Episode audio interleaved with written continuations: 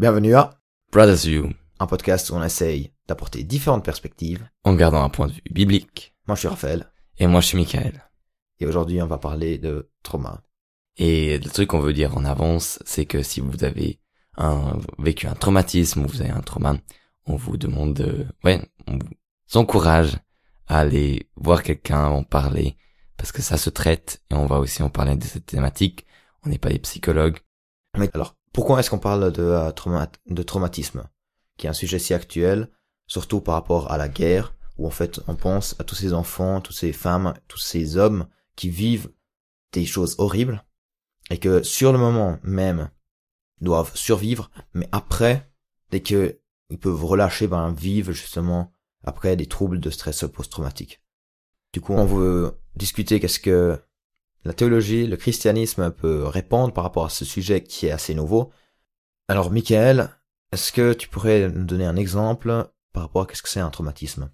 Alors je vais vous demander, vous qui nous écoutez, toi Raphaël, à vous imaginer une situation. Pense à un moment où tu as une peur de la mort. Et tu ne peux pas combattre ce moment. Et tu peux ne pas fuir. À vous, vous arrivez à vous imaginer ça. Et c'est exactement ça, un traumatisme. C'est un moment où le corps se tétanise parce qu'il sait pas quoi faire, parce qu'il se met en mode réserve. C'est-à-dire il ne peut plus bouger et parce qu'il peut pas fuir et pas combattre cette peur, alors il se tétanise et il ne peut plus bouger, il peut plus faire quelque chose pour dans ce mode survie. Et les conséquences d'un trauma, c'est des troubles de stress post-traumatique. Ça veut dire que tu as des flashbacks, d'où vient ce mot, où tu revis cette situation avec des séquences où tu as peur, et tu as aussi des mal de dos, tu as mal au ventre, ça donne la boule au ventre, comme on dit, et ça fait que voilà, tu revis ce moment. Il y a des moments, il y a des gens qui connaissent même pas ce, d'où ça vient, parce que c'est un, ça, ils ont tellement essayé de euh, repousser cette situation et ces pensées qu'ils se rappellent même plus quel trauma ils ont passé. C'est un peu ça, en gros, ce que c'est le trauma. Après, je suis pas, comme je vous l'ai dit, je ne suis pas psychologue, mais c'est un peu une imagination, un, un- c'est une, un exemple qu'on peut, un peu plus concret pour comprendre ce que c'est. Pour aussi vous expliquer de manière assez simple, enfin assez simple, qu'on peut même ex- expliquer comme ça aux enfants, c'est le fait qu'on a trois parties du cerveau. Alors c'est- vraiment simplifié, le- la neuroscience va bien plus loin que ça, mais en fait on a le tout premier cerveau, le, cerveau primitif, qu'on peut dire, enfin qu'on peut euh, le comparer à un lézard, qui reste tranquille, le cerveau du milieu, qui est en fait un chat, qui représente les, les émotions qu'on peut euh, avoir, et aussi les euh, souvenirs. Puis il y a aussi le grand cerveau, celui qui est rationnel. Et normalement, quand tout se passe bien, il y a le cerveau rationnel qui parle avec le cerveau émotionnel, donc monsieur intelligent qui parle avec le chat.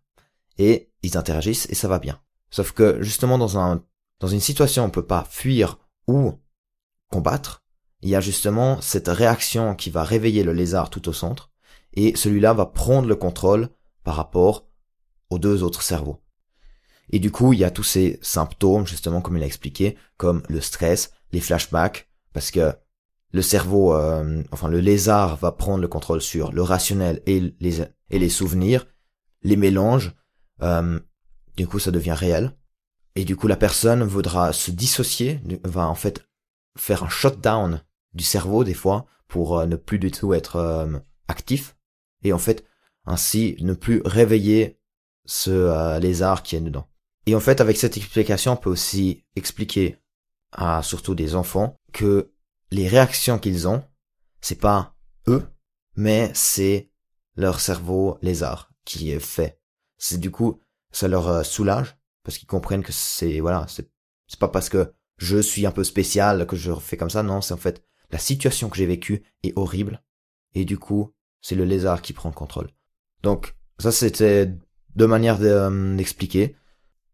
Et après d'avoir posé ces bases un peu de comment, qu'est-ce qu'est un trauma, les solutions pour surpasser ce trauma, c'est avec un psychologue, d'aller gentiment, petit à petit, pas à pas, à ce trauma, comprendre ses, comprendre ses émotions et comprendre ses sentiments et les gérer différemment que comment on les a gérés auparavant mais les gérer positivement et arriver à un, ouais, à surpasser ce trauma. Mais voilà, on n'est pas des spécialistes. C'est pour ça qu'on va que discuter de ce thème euh, théologiquement et pas donner de solution magique parce qu'on n'est pas des spécialistes, comme je le rappelais encore ici. Donc dans la Bible, est-ce que le mot trauma existe? Non, parce que c'est bien trop nouveau. C'est euh, bien venu bien plus tard avec euh, en l'an 1800-1900 quand il y avait la neuroscience. Et trauma vient en fait du mot grec qui veut dire plaie.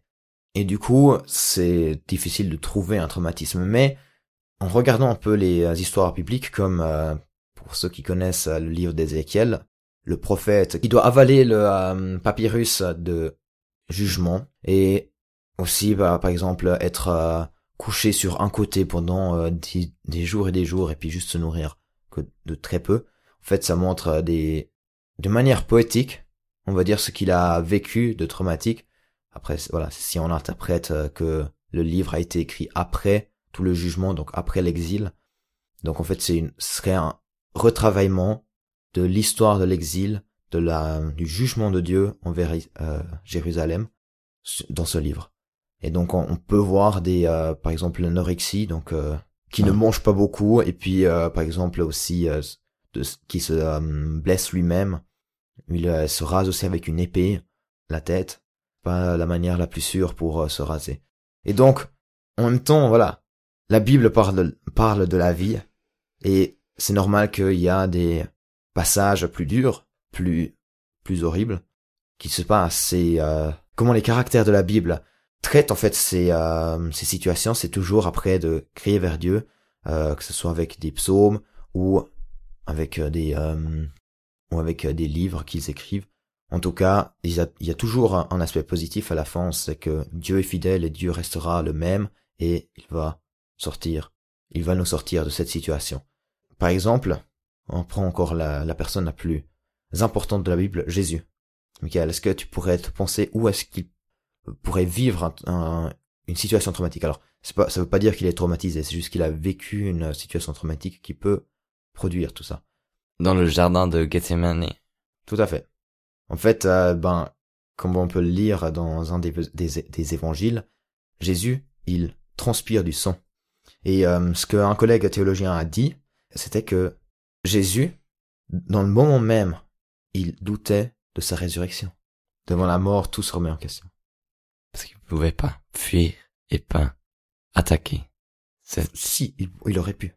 Il aurait pu, mais là, il s'est décidé de laisser. Mais c'est en fait cette idée, cette pensée quand même que Jésus, dans sa nature humaine, doutait de sa résurrection ça lui a, l'a angoissé, ça j'ai trouvé beau, mais horrible, mais en même temps beau, de voir que on peut aussi rejoindre Jésus, enfin que, que Jésus nous a aussi rejoint dans une angoisse telle qu'elle, devant la mort. Mm-hmm. C'est beau, hein. Ouais, c'est joli, c'est beau, c'est... Devant la mort, tout se remet en question. Ouais. Moi, pour vous partager un peu ce que bibliquement ou peut-être un peu moins théologiquement parlons une image qui peut expliquer qu'est-ce que Dieu fait avec le trauma. Euh, c'est, c'est vraiment une image, c'est pour faciliter un peu la, visualisation et c'est pas aussi théologiquement profond que ce que mon frère a dit. Je suis que je suis très conscient. Mais on pourrait comparer un trauma à un puzzle. Dans le sens qu'il est défait? Bien vu, Raphaël. Et c'est un puzzle défait. On pourrait comparer que le cœur, au moment du trauma, se défait. Comme un puzzle. Et moi, toi, on n'a aucune idée comment refaire ce puzzle. Parce qu'on connaît pas trop notre cœur, on a, c'est comme un grand puzzle qui est tout blanc, mais on connaît pas trop où les pièces sont, puis tu dois toujours essayer, tu dois tout essayer, essayer, essayer. Un jour tu arriveras, petit à petit, mais ça prendra des années. Et ce que Dieu a, c'est la vue de l'ensemble. C'est le carton où ton puzzle a été rangé, où il y a l'image, où c'est marqué quelle pièce il doit mettre où et c'est quand même Dieu. Alors il sait comment reconstruire ton pulse et c'est lui qui t'a créé.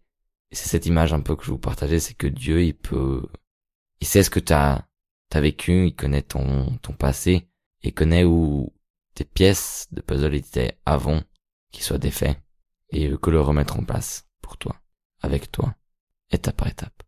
Ouais. Alors c'est pas du tout une motivation de le faire seul, comme on l'avait dit au début. Le but, c'est quand même que vous puissiez être avec un, accompagné par un professionnel. Il y a des personnes qui font de la relation, de la relation d'aide qui sont chrétiens. Euh, enfin, il y a des services chrétiens dans ce sens. Et du coup, ils peuvent aussi vous accompagner dans votre foi. Parce que, voilà, nous, on n'a jamais vécu un trauma. On peut dire heureusement. Mais, voilà, ce, je n'ai pas envie d'en vivre cette situation où je ne peux pas fuir ni combattre. Tout à fait, voilà. Alors, il y a vraiment des diverses options comme le psychologue ou la relation d'aide pour approcher ça avec Dieu, avec, accompagné avec une personne. Merci de nous avoir écoutés. Et au prochain épisode de Brothers You.